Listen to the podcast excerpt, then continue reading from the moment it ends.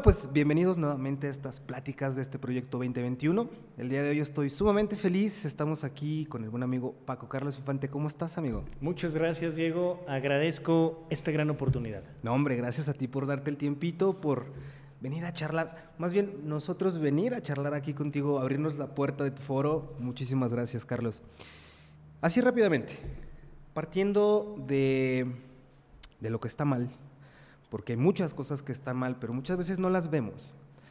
Muchas veces nos da inclusive pereza quizá platicarlas o las queremos obviar, pero nosotros en la Cacerola Podcast y en este proyecto 2021 creemos que hay que hablar las cosas, que hay que visibilizarlas y que hay que hacerlas un poquito palpables. Ahora, partiendo de esta premisa, la pregunta que nosotros les hacemos a nuestros invitados en Proyecto 2021 es muy sencilla y es la misma pregunta para, para, para todos. Y le pregunto la siguiente. Amigo, ¿tú qué crees? ¿Qué es lo que está mal en Zacatecas? Si hubiera algo mal en Zacatecas, ¿qué sería eso que está mal?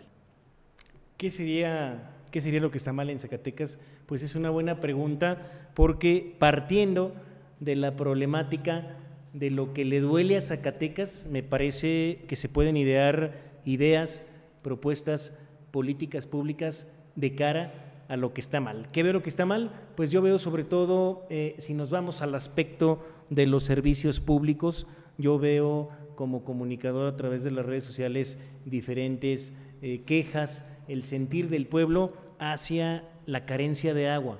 Me duele, Diego, que en Zacatecas eh, pues es un lujo tener agua. Tristemente es una situación que seguramente a muchos, a muchas nos aqueja y que tienes el tandeo de agua y que más, por más que eh, critiques quizás el trabajo de la propia, del propio organismo distribuidor del agua, pues me parece que ese es un mal de Zacatecas, que hay poca agua, eh, desafortunadamente las colonias no tienen el agua suficiente a diario, llegan los recibos y me parece que es el coraje que cualquier ciudadano, eh, pues bueno, llega el recibo pero no tienes agua, entonces ese es un mal por citarte algún ejemplo. No, y fíjate qué buen ejemplo, y, me encanta que lo abordes de esa manera, porque al final del día es algo que a todos, desde el más grande hasta el más pequeño, desde el más rico hasta el más pobre, porque también hay que decirlo, y se dice y no pasa nada. Entonces, del más grande al más pequeño, del más rico al más pobre, del más enojón al menos enojón y del más gracioso al más gracioso, todos necesitamos agua, todos.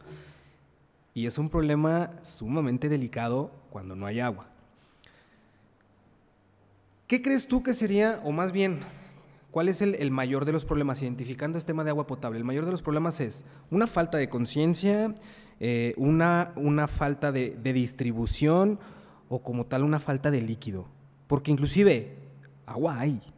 ¿Qué, estará pasando ahí, Paco? Quizás, quizás yo veo la problemática como un problema de distribución, porque si tú te fijas, eh, pues hay una buena distribución, es decir, el organismo tiene la solvencia para eh, dotar de agua a los domicilios en Zacatecas, quizás puede ser también pues un suministro de recursos que le den pues a este organismo distribuidor del agua más modernidad pues vamos a ver qué pasa, ¿no? No hay varitas mágicas en esto, se requieren soluciones de fondo, se requieren precisamente, Diego, las soluciones o los aportes de los expertos. A final de cuentas, pues tú sabes que uno como ciudadano adolece estos males, claro. pero queremos que quienes sepan y conozcan del tema pongan en práctica las medidas o las políticas públicas adecuadas para un buen suministro, como bien comentas, si hay agua,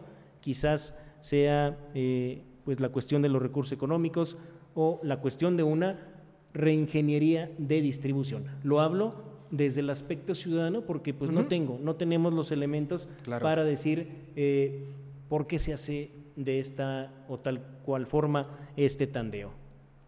Ahora, Platícame un poquito, tú en, esta perspectiva que tienes como, como periodista que eres, como, como, alguien que trae un poquito más al dedillo la información y el status quo, ¿cómo poder revertir, no el tema del agua, o sea, el, tema del agua es un problema, ahí está, sabemos que, la escasez de agua, la escasez o la... vaya, la, la, distribución como tal, no me refiero ni, ni siquiera a un tema de Zacatecas, sino es, es un padecimiento que lo estamos padeciendo, valga la redundancia, a nivel inclusive hasta mundial. ¿Qué hacer? O sea, si estuviera en tus manos o si, o si algo dependiera de ti para intentar hacer un poquito más de conciencia, porque siento yo que es lo que estaría faltando y es un poquito la lectura que le doy a la, charla. Si fuera un tema entonces de conciencia, ¿qué hacer para, para hacer conciencia referente al vital líquido? ¿Cuál sería alguna sugerencia que tú pudieras plantear si estuviera en tus manos para, que, para intentar revertir esa situación negativa que tenemos? Me parece que a través de las políticas públicas, eh, como estudioso del derecho, como estudioso de las leyes, como estudioso de la administración pública, me parece, Diego, que se tiene que recurrir a una concientización desde un aspecto, pues desde temprana edad, ¿no? Tú sabes que desde pequeños, en el kinder, desde que los pequeñines están prácticamente en, en esta educación preescolar, empiezan con el lavado de manos, el lavado de dientes. Entonces me parece que hay una, eh, tendría que haber una eh, política pública, que seguramente ya la hay, pero es cuidar el líquido. Vemos, yo lo veo, yo lo veo y seguramente tú también como ciudadano, vemos gente lavando vehículos con mangueras, vemos eh, pues realmente gente regando por ahí sus plantas, regando sus jardines. Entonces, me parece que urge una concientización, políticas públicas adecuadas. A final de cuentas, me parece que influye el gobierno, la sociedad y, desde luego, pues tiene que haber esta sinergia entre quienes apliquen estas políticas y la sociedad. Es decir, el simple hecho de que abras la llave de agua en tu casa y hay agua, esto ya es una bendición. Claro. Y tenemos que agradecerlo. Y que inclusive, mm, quizás sonará un poquito extremista lo que voy a decir, pero también hoy en día es algo muy palpable eh, en, el sentido de que a lo mejor nosotros estamos hablando desde nuestro privilegio. Y me, y me refiero a nosotros porque justamente, honestamente, es un privilegio poder abrir la llave de tu casa y que haya agua corriente. Hay gente que no tiene ese privilegio. Pero tocaste un punto muy importante el referente a las políticas públicas. Porque, porque políticas públicas sí hay, quiero creer que sí, que sí se, está atendiendo el tema, pero más bien siento que lo que está faltando es el seguimiento que deben de tener esas políticas públicas, porque inclusive, a ver, ya ahí están los números, y los números no mienten, el 96% de las políticas públicas en México no tienen seguimiento. Es decir, existe una ley, existe una política pública, pero no se le da el seguimiento aterrizándolo un poquito inclusive al tema del agua potable, no sé el dato exacto en, la ciudad de Zacatecas, en el estado de Zacatecas inclusive, pero hay datos en lo macro a nivel nacional. Por ejemplo, a nivel nacional se dice que el 57% del agua potable se desperdicia en fugas. O sea, existe una fuga en las líneas de distribución y ahí es donde se filtra. Solamente el 43% llega a nuestras casas. Y ese 43% ni siquiera es aprovechado al 100%, también tiene un, algo así un margen como del 39% de desperdicio. Entonces, políticas públicas... Las hay. Las hay. Pero ¿qué estará fallando entonces? ¿El seguimiento o la implementación como tal? ¿Tú, ¿Tú, qué crees que estuviera fallando ahí? Yo digo que ambas, yo digo que ambas, Diego, porque a final de cuentas como ciudadanos tú sabes la responsabilidad que implica el que un vecino esté lavando su vehículo con la manguera, a sabiendas de que tiene agua y a sabiendas de que paga su recibo, pero ahí está el deber ciudadano de hacerlo o no hacerlo, por responsabilidad, ¿sí? Por responsabilidad. Y efectivamente, como bien comentas, coincido contigo, las políticas públicas no tienen seguimiento por la simple y llana razón de que no son coercitivas. Es decir, mientras no cometas un delito, mientras no cometas una infracción administrativa, yo pago mi agua, perdón, habrá quien piense así, yo pago mi recibo de agua, yo lavo mi vehículo con manguera. ¿Por qué? Porque estoy pagando mi agua. Entonces se parte o quiero eh, pensar eh, sin conceder que muchos pensamientos de estas personas llevan a pensar de esta manera. No generalizo porque hay gente consciente, pero es un tema que nos debe de preocupar. Desafortunadamente esto que comentas, Diego, es una realidad en el país de que pues no se le da seguimiento a la política pública. Tú vas y pagas tu recibo y nos encontramos en las oficinas, ahorre agua, no tire el agua, eh, si no está en servicio la llave, cierre la llave. Es decir, nos encontramos con políticas públicas por doquier, pero ya depende también el grado de educación, responsabilidad, ética de la ciudadanía para cumplir o no cumplir. Fíjate qué interesante esta premisa que tú mencionas, porque justo eso, o sea, el, no sé si sea egoísmo, quizá, o sea, como tú lo mencionabas, el ejemplo que ponías, esta analogía de yo veo que mi vecino está lavando el agua, perdón, está lavando el coche con, la manguera de agua y así abierto, y porque también sí sucede en el, en el momento en el que alguien quiere hacer alguna observación, pues te dicen, pues yo lo estoy pagando, ¿no? Y yo pago y yo, o sea, en, en esta postura un poco hasta a la defensiva inclusive. Pero justo eso, o sea, entonces, ¿dónde está nuestra brújula moral o hacia dónde nos está apuntando, hacia dónde nos está llevando nuestra brújula moral para esa o a esas personas que, toman esta postura? Porque inclusive, justo esto, hay un estudio de la Universidad de, Oxford, creo, hay un, en donde justo analizaba esto. Antes, nosotros como sociedad, o sea, este estudio que, que viene arrastrando antropológicamente, antes como sociedad nosotros funcionábamos a manera de cooperación y esto lo venimos arrastrando desde hace miles de años. Hace un par de cientos de años atrás, este término de cooperación entre los individuos cambió de cooperación a competición. Es decir, en vez de cooperar entre nosotros, en vez de colaborar entre nosotros, empezamos a competir, entre nosotros.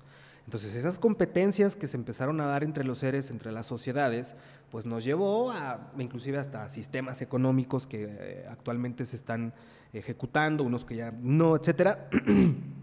Pero bueno, sin entrar tanto en ese, en ese, eh, sin entrar tanto en detalle, en, en esa vertiente, justo esto, o sea, el tema de, como mundanamente se dice, pues, pues de que lloren en tu casa, que lloren en la mía, o de que se muera tu abuelita, que se muera la mía, pues que se muera la tuya, ¿no? O sea, ¿en qué momento dejamos de preocuparnos hasta por nuestros propios vecinos y lo platicábamos hace ratito en otra, en otra charla, en otra entrevista que tuvimos. ¿Por qué no preocuparnos, deja tú del prójimo, pero realmente del vecino?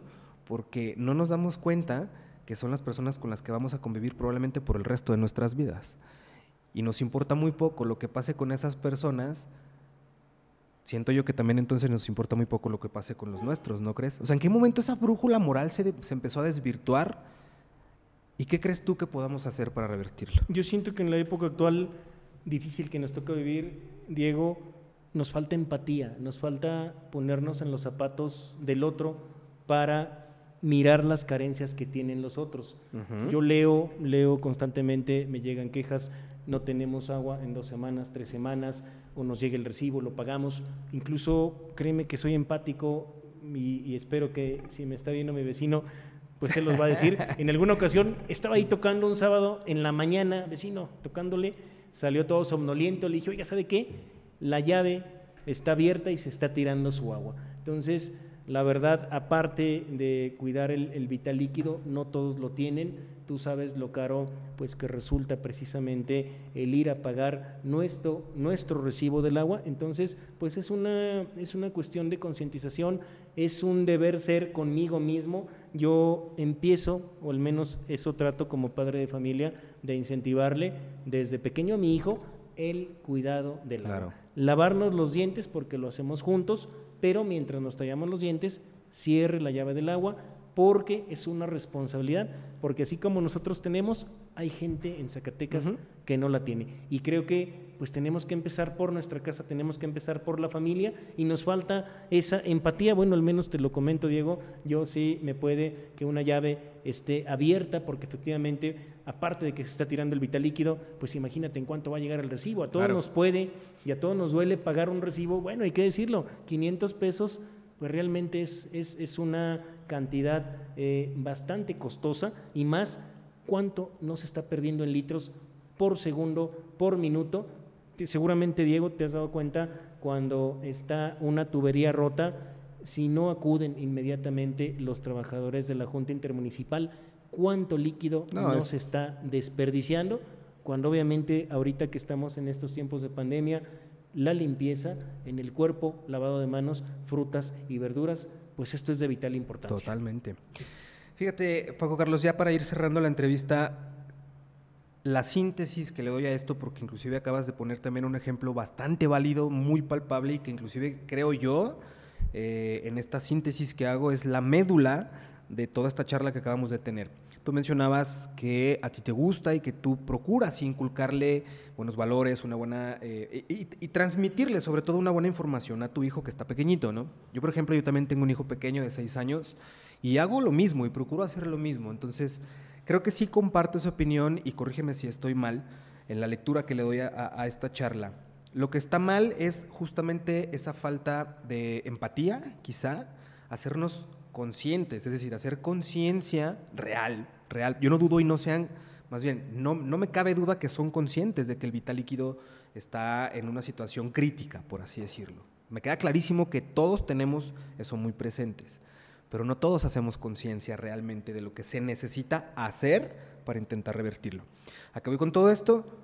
Entonces, lo que está mal o lo que estaría en posibilidad de mejorar es la información que nosotros le estamos dando a nuestros hijos, pero desde la casa. Porque finalmente creo yo, eh, y no sé si ustedes compartan la opinión, creo que yo que es la, educación más importante, la del hogar.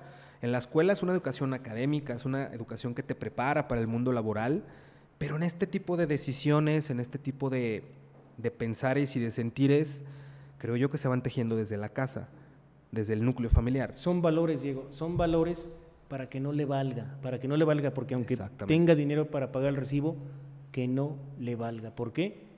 Porque eso es ser buena persona, es ser empático con los que no tienen. Afortunadamente, pues bueno, hay colonias donde sí llega el agua, o hay tandeo, o las famosas cisternas, tú sabes, siempre hay colonias pues más pujantes, de más bonanza, o las famosas cisternas, pero me puede mucho eso, me puede mucho que en Zacatecas no haya agua. Y es uno de los tantos problemas que ojalá nuestra clase política pues tome cartas en el asunto. Yo es una opinión como un ciudadano que voy, pago mi recibo, que cuando me llega muy costoso, Diego, pues acudo a que me expliquen, oiga, ¿cuántos metros cúbicos me gasté? Porque en realidad, pues si no estamos en casa o te bañas mm, cinco o siete minutos, pero obviamente, pues bueno, ahí te hacen la explicación.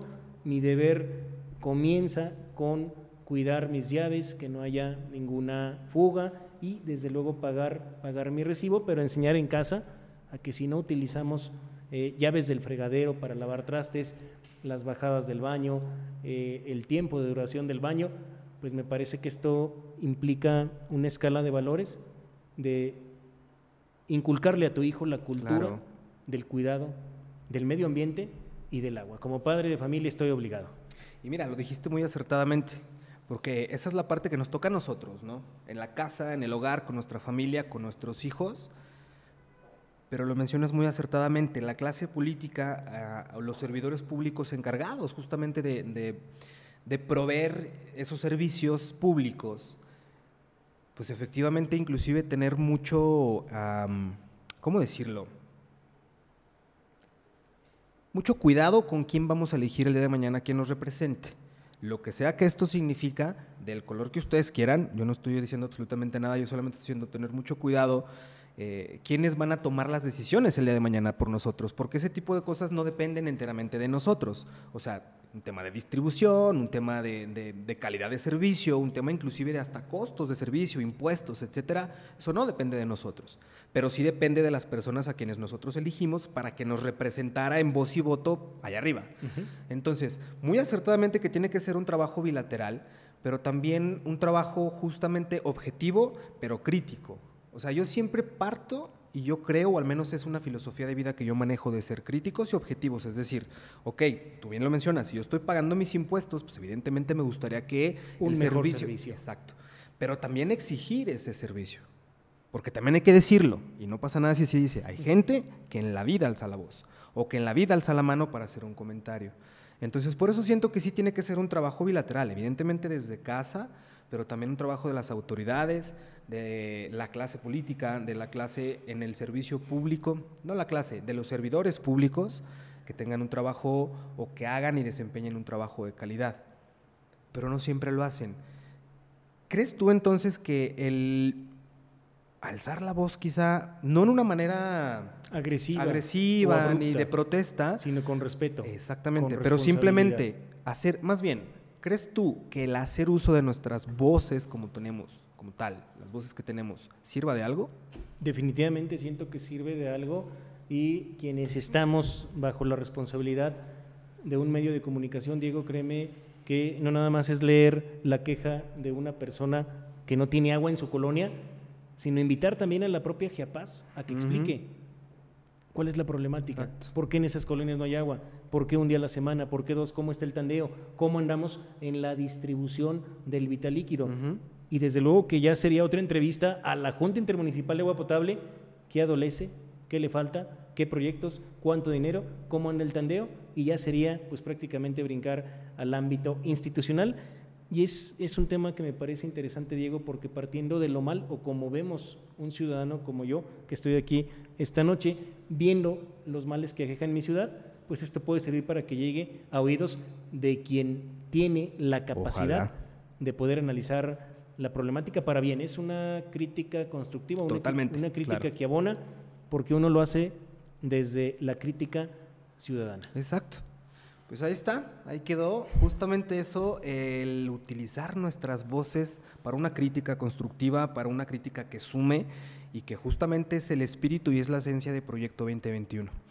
Paco Carlos Infante, muchísimas gracias por habernos brindado esta entrevista, por haber charlado con nosotros el día de hoy y por abrirnos las puertas de tu estudio, de tu foro para, para tener esta charla. Muchas gracias, amigo. Muchas gracias, Diego. Bienvenidos. Aquí estamos en el foro de Más Noticias en Canal 9, donde a diario, donde a diario, durante casi cinco años, aquí nos la rifamos con las mejores entrevistas y como una vez me dijo una persona que vino, ha venido medio Zacatecas y los que faltan. Gracias, Diego. Los que faltan. hombre, gracias a ti. Amigo, ¿dónde te pueden encontrar tus redes sociales? Si alguien quisiera conocer tu trabajo, lo que haces, ¿dónde te pudieran encontrar? A través de Facebook e Instagram, así como va, Paco Carlos Infante. Paco Carlos Infante. Pues ahí quedó, amigo, muchas gracias. gracias. Gracias también a ustedes que nos acompañaron en esta charla del día de hoy. Y nada, nos vemos en una charla más de Proyecto 2021. Recuerden, quiéranse mucho, cuídense un poquito más. Chao, chao. Hasta la próxima. Listo. ¿Qué tal? Bien. Excelente.